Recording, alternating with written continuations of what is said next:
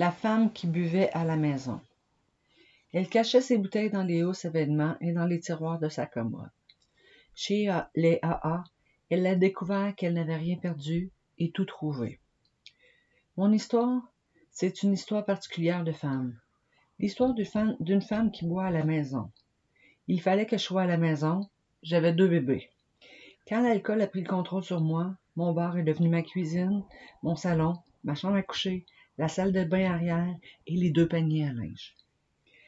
Il y a eu une période où admettre que j'étais et que je suis alcoolique signifiait la honte, la défaite et l'échec. Depuis ce que j'ai appris chez les AA, j'ai pu comprendre que la défaite, l'échec et la honte sont les germes de la violence. Ce n'est que par le sentiment de la défaite et de l'échec, par l'incapacité de faire face à ma vie et à l'alcool, que j'ai pu rendre les armes et accepter le fait que j'avais cette maladie et qu'il me fallait apprendre à vivre à nouveau sans alcool.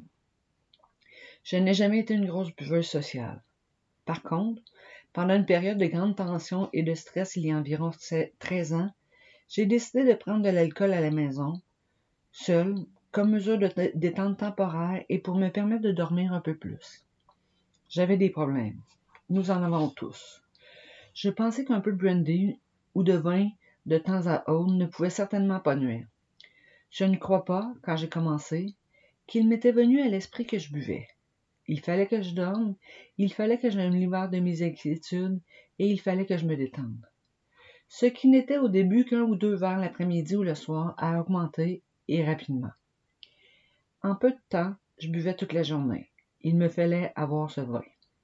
Vers la fin, ma seule motivation pour m'habiller le matin était d'aller m'approvisionner afin de me permettre de démarrer la journée.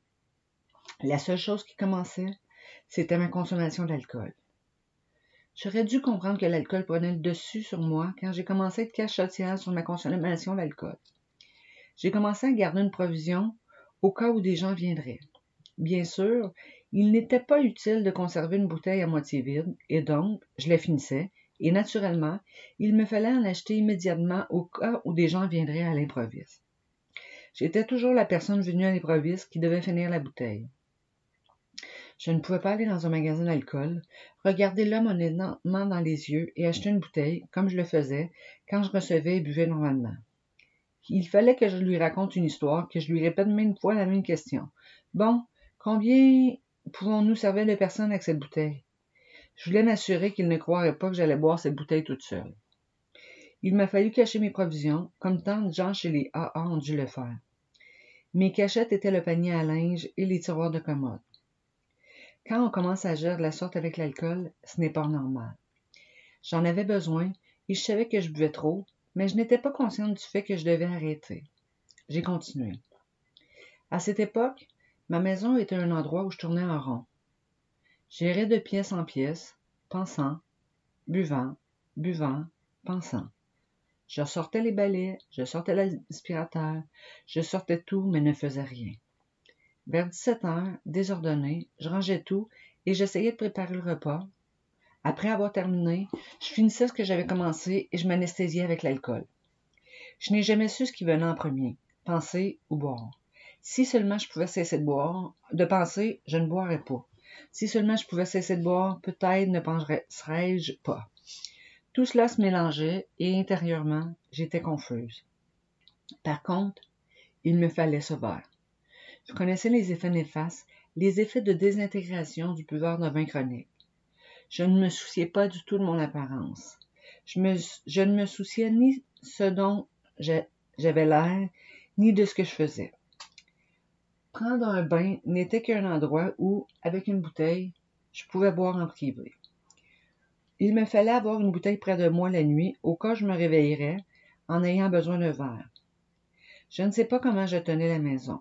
Je vivais en prenant conscience de ce que je devenais, en me, haïssant d'en être rendu là, amère, blâmant la vie, blâmant tout sauf le fait que je devais que je devrais faire volte-face et m'occuper de ma consommation d'alcool. Finalement, tout m'était indifférent. J'avais dépassé cet état. Je voulais simplement atteindre un certain âge, assumer la responsabilité d'élever les enfants et ensuite, peu importe. Une moitié de mère était mieux que pas de mère du tout. J'avais besoin de cet alcool. Je ne pouvais pas vivre sans lui. Je ne pouvais rien faire sans lui. J'en suis arrivé à un point où je ne pouvais plus vivre avec lui. Cela s'est produit après une maladie de mon fils qui a duré trois semaines. Le médecin avait prescrit au garçon une cuillerée à thé de brandy afin de l'aider à ne pas tousser la nuit. Bien sûr, c'était tout ce dont j'avais besoin, passer du vin au brandy pendant trois semaines. Je ne connaissais rien à l'alcoolisme ni au délirium trément, mais quand je me suis réveillée le dernier jour de la maladie de mon fils, j'ai bloqué le trou de la serrure de ma porte parce que tout le monde était là. J'ai marché de long en large dans l'appartement avec des sueurs froides. J'ai crié à ma mère au téléphone de venir ici, quelque chose devait arriver. Je ne savais pas quoi, mais si elle ne venait pas rapidement, j'exploserais. J'ai téléphoné à mon mari et je lui ai dit de venir à la maison. Après cet incident, je me suis assise pendant une semaine, le corps sur une chaise, l'esprit ailleurs, dans les nuages. J'ai pensé que les deux ne se réuniraient jamais. Je savais qu'il fallait que je me sépare de l'alcool. Je ne pouvais plus vivre avec lui. Par contre, comment pourrais-je vivre sans lui? Je l'ignorais. J'étais amère. Je vivais dans la haine. La personne justement qui est restée près de moi tout ce temps et qui m'a apporté le plus grand soutien était celle contre qui je m'étais retournée, mon mari. Je me suis aussi retournée contre ma famille, contre ma mère. Les personnes qui sont venues m'aider étaient justement celles avec lesquelles je ne voulais plus avoir de relation. Néanmoins, j'ai commencé à essayer de vivre sans alcool. J'ai seulement réussi à le combattre. Croyez-moi, un alcoolique ne peut pas combattre l'alcool. J'ai dit à mon mari, je vais tenter de m'intéresser à quelque chose à l'extérieur pour me sortir du pétrin dans lequel je suis. J'ai pensé devenir folle. Si je ne prenais pas d'alcool, il fallait que je fasse quelque chose. Je suis devenue une des femmes les plus actives de la communauté, m'occupant de l'association de parents enseignants, d'autres organisations communautaires et de campagnes. Je m'intéressais à un organisme et peu de temps après, je siégeais au comité et j'en devenais présidente. Si je faisais partie d'un groupe, je devenais rapidement trésorière ou secrétaire. Je n'en étais pas heureuse pour autant. Je suis devenue un Jekyll et Hyde, Tant que je travaillais, tant que je sortais, je ne buvais pas. Il fallait pourtant qu'un jour ou l'autre, je reprenne ce premier verre. Quand je l'ai pris, ce fut le sempiternel manège. C'est ma famille qui en a souffert. J'ai pensé que cela serait bien si je trouvais une occupation qui me plaisait. Donc, pendant que les enfants étaient à l'école, de 9h à 15h, j'ai démarré une petite entreprise qui a assez bien fonctionné. Je n'étais pas heureuse, parce que je trouvais que tout ce que je faisais devenait un substitut à l'alcool. Quand tout dans la vie est un substitut pour ne pas boire, il n'y a pas de bonheur, pas de paix. Il fallait que je boive encore. J'avais encore besoin de ce verre. Simplement arrêter de boire, ne suffit pas pour un alcoolique si le besoin de boire est toujours là. J'ai changé pour de la bière. J'ai toujours détesté la bière, mais j'en suis venu à l'aimer. Là non plus n'était pas ma réponse. Je suis retournée voir mon médecin. Il savait ce qui se passait, combien j'essayais. J'ai dit, je ne peux pas trouver le juste milieu dans la vie. Je ne peux pas le trouver. Ou bien je travaille constamment, ou bien je bois. Il a répondu, pourquoi n'essaies-tu pas les alcooliques anonymes? J'étais prête à essayer n'importe quoi. J'étais battue à plate couture. Pour la deuxième fois, j'étais totalement battue. La première fois, c'est quand j'ai su que je ne pouvais pas vivre sans alcool. La deuxième fois, c'est quand j'ai constaté que je ne pouvais pas vivre normalement sans boire et j'ai été démolie plus que jamais. La fraternité que j'ai trouvée chez les AA m'a permis de faire face à mon problème honnêtement et franchement. Je ne pouvais pas le faire avec mes parents. Je ne pouvais pas le faire avec mes amis. Personne n'aime admettre qu'il est ivrogne, qu'il ne peut pas contrôler cette chose. Mais quand nous venons chez les AA, nous pouvons faire face à notre problème honnêtement et sans détour. J'ai assisté à des réunions fermées et à des réunions ouvertes. J'ai pris tout ce que les AA pouvaient me donner. Lentement, mais sûrement, l'important d'abord, un jour à la fois. C'est là que j'ai découvert la capitulation. J'ai entendu une femme très malade dire qu'elle ne croyait pas à la capitulation dont on parle dans le programme des AA. Quelle affaire!